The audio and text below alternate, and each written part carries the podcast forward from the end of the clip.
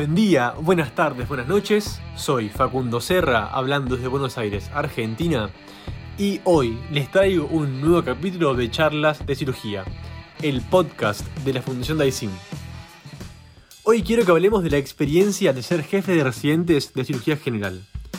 Está con nosotros el ex jefe de residentes, ahora staff junior del Hospital Austral de Buenos Aires, buen cirujano y aún mejor amigo Juan Cruz López Meyer. Me gustaría que hoy saquemos conclusiones de la experiencia de alguien a quien admiro y que de esas conclusiones podamos comprender a quién serviría un año como jefe de residentes, aparte de todo el honor que significa, y a quién no. Para resumir, ¿qué se aprende y qué se lleva de ser jefe de residentes? Para que lo conozcan un poco más, Juan fue, como ya nombré, mi jefe de residentes mientras yo estaba en primer año en el Hospital Austral de Buenos Aires. Pero yo lo conocí desde antes a él.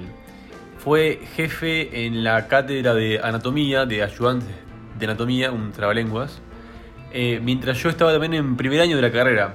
Así que siempre lo conocí a él de jefe y a yo de, de, pichón, Juan. Siempre nos conocimos así. Eh, pero ya desde ahí que, que vi tu capacidad de empuje y la capacidad de hacer que tenés, que es tremenda. Así que Juan, te doy la bienvenida. Gracias por estar acá. Facu, muchas gracias por la introducción. Muchas gracias por la oportunidad, la verdad que me, honra y, me enorgullece que este proyecto que estás llevando a cabo me, encanta y, bueno, voy a tratar de estar a la altura de las circunstancias. Y Juan, comienzo preguntando, ¿siempre fue tu meta llegar a ser jefe de residentes? Sí, siempre fue algo que tuve en la cabeza. Durante mis años de residencia mis compañeros manifestaron que querían ser jefe de residentes, pero luego de eso se fueron orientando cada uno a sus especialidades. Y yo a poco me fui dando cuenta que me encantaba el manejo de grupo, además de la docencia, y me parecía que era lo que necesitaba para mejorar algunos conceptos que traía de la residencia que por ahí no tenía tan claros. Eh, hablé con gente que era muy importante en mi vida como cirujano y, todos me recomendaron hacerlo, así que me lo puse como objetivo. Te diría que tercer año para adelante sabía que quería ser jefe de residente. Me imagino que siempre cuando hay solamente un puesto y hay más de una persona para tomar ese puesto, la competencia existe y es voraz. ¿Vos qué me contás? ¿Tuviste mucha competencia en la, en la elección de ser jefe de residentes? Sí, sí, tuve mucha competencia. Eh, tengo dos compañeros de, de, año de residencia que eran muy buenos. Mi compañero Agustín se decidió por hacer cirugía bariátrica en el último año y bueno, mi compañera Lula estaba decidida por hacer cirugía infantil. El tema fue que ella no le abrió la beca de cirugía infantil en ese año, entonces entró en la carrera por, por la jefatura al igual que yo. Ella tiene una personalidad muy fuerte, hubiese sido muy, muy buena jefa de residentes, pero bueno, finalmente me ofrecieron el puesto a mí que venía expresando mis deseos hacía tiempo y, bueno, nada, hubiese podido ser para cualquiera de los dos. Por suerte me eligieron a mí. Me imagino ese último año de cirugía como el último año de la facultad o el último año del colegio, en el cual estás entre muchas cosas que te gustan y no sabes bien qué hacer. Sí, es, muy difícil si no tenés idea qué vas a hacer. Hay muchos factores que influyen en la decisión de lo que uno va a hacer, no solo la cirugía que te gusta hacer, sino el, el lugar donde querés trabajar en el futuro, si es en el interior del país o es en Buenos Aires, o si apostás en una institución, qué es lo que necesita la institución de vos. Y yo creo que ahí los mentores juegan un rol fundamental. Empezás a ver a quién te querés parecer, con quién trabajas mejor y terminás disfrutando mucho más eso que, que la cuestión técnica quirúrgica en sí. Esto último que me decís de los mentores me parece algo súper interesante. Ya en dos entrevistas anteriores me han nombrado a mentores, me han dicho un poco por qué fueron sus mentores, pero vos me gustaría preguntarte, ¿qué fue lo que buscaste en cada uno de tus mentores? ¿Qué rescatabas de cada uno? Podría enumerarte un montón de cualidades, sin embargo creo que uno no busca nada de manera explícita en un mentor. Creo que pronto, por ahí sin darte cuenta, formás un vínculo de trabajo en el cual uno responde de manera casi incondicional a una persona con la cual sentís admiración y a cambio de manera paternal, el mentor te potencia a superarte y a superarlo a él mismo. Eh, yo creo que es una relación muy especial que da para una larga charla y yo en este momento de mi vida reconozco a dos personas como tales y ellos lo saben. Sin embargo, he tenido muchos mentores durante mi formación. Cada, o sea, cada etapa de mi formación ha tenido una persona que la ha marcado. Ahora volvamos al tema de jefe de residentes. Juan, ¿qué buscabas al entrar como jefe de residentes de cirugía general? Y como cirujano lo que buscaba era un año que me permitiera sentar conceptos que traía de cirugía general, no solo de la subespecialidad que a mí me gustaba, sino conceptos de cirugía abdominal que me permitieran tener más recursos quirúrgicos. Pero más allá de eso, siempre fui un fanático de la docencia y el manejo de grupo. Así que el grupo que me tocaba residentes me encantaba. Así que estaba súper decidido que era lo que quería. Y dentro de las actividades que te tocaron hacer como jefe de residentes, ¿cuál fue la que más te gustó hacer? Difícil la pregunta esa. Hubo muchas cosas que me gustaron, no sé si creo que no podría elegir una. Acompañar a los residentes en sus primeras cirugías es algo muy especial. Poder enseñarle o transmitirle algo a un cirujano en formación es algo súper importante, muy fuerte, creo que, que, me excedía completamente. Sin embargo, lo disfruté mucho. Eh, por ahí algo que a la mayor parte de la gente le moleste, que es eh, manejar conflictos del día a día que van surgiendo siempre fue algo que me estresó mucho, pero en el fondo como que me gustaba ir resolviéndolos. Y además la jefatura va acompañada de algo muy bueno que son las primeras guardias como cirujano. Eso también, primero tratar de hacer la cirugía de todos los días con seguridad y después ya buscar cirugías difíciles, problemas difíciles de solucionar y tratar de resolverlos, siempre con el apoyo de todo el grupo de, médicos de planta que me bancaron a muerte y confiaron siempre en mí. Eso que decís de la primera guardia como cirujana de guardia debe ser una locura vos eh, 100% a cargo de, del hospital esa noche. Eso es lo que significa ser cirujano de guardia, para mí. ¿Y vos te acordás eh, cómo fue tu primer guardia como cirujano de guardia? Obvio que me acuerdo, si no, no fue hace tanto tampoco, fue hace un año. Eh, sí, me acuerdo la noche anterior en casa no pude dormir, me desperté como a las 5 de la mañana, no me pude dormir más.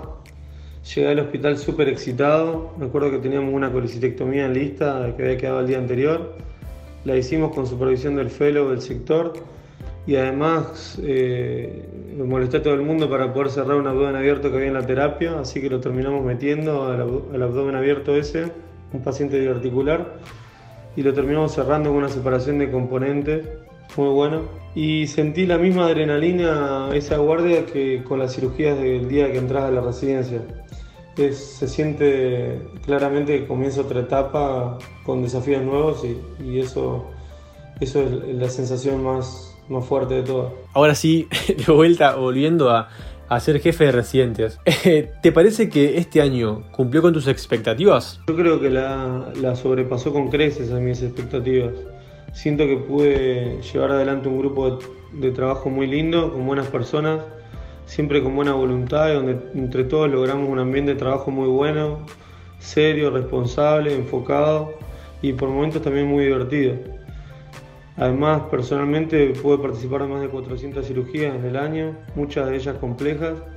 Aprendí un montón, obvio que me falta un montón, un montón más por aprender, pero fue un, un lindo escalón, la verdad. Juan, y poniendo las cosas ya un poco más en frío, pensando, ¿qué aprendiste en este año? ¿Qué me podrías decir? Mira, Facu, aprendí que la gente tiene sus tiempos, sus problemas. Aprendí a escuchar más a los de abajo, respetar más a los de arriba, a manejarme con más formalidad cuando la situación lo requiere, a sentirme responsable real de la evolución posoperatoria de un paciente. No sé cómo podría resumirte todo lo que aprendí este año.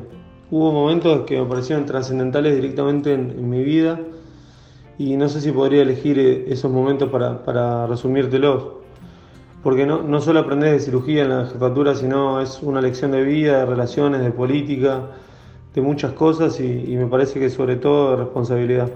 Y llegando al cometido de este capítulo, de ver si jefe de residentes para todo el mundo, jefe de residentes no para todo el mundo, de sacar las conclusiones, a vos Juan, a vos que te respeto un montón y a vos que confío en tu palabra, ¿qué te parece?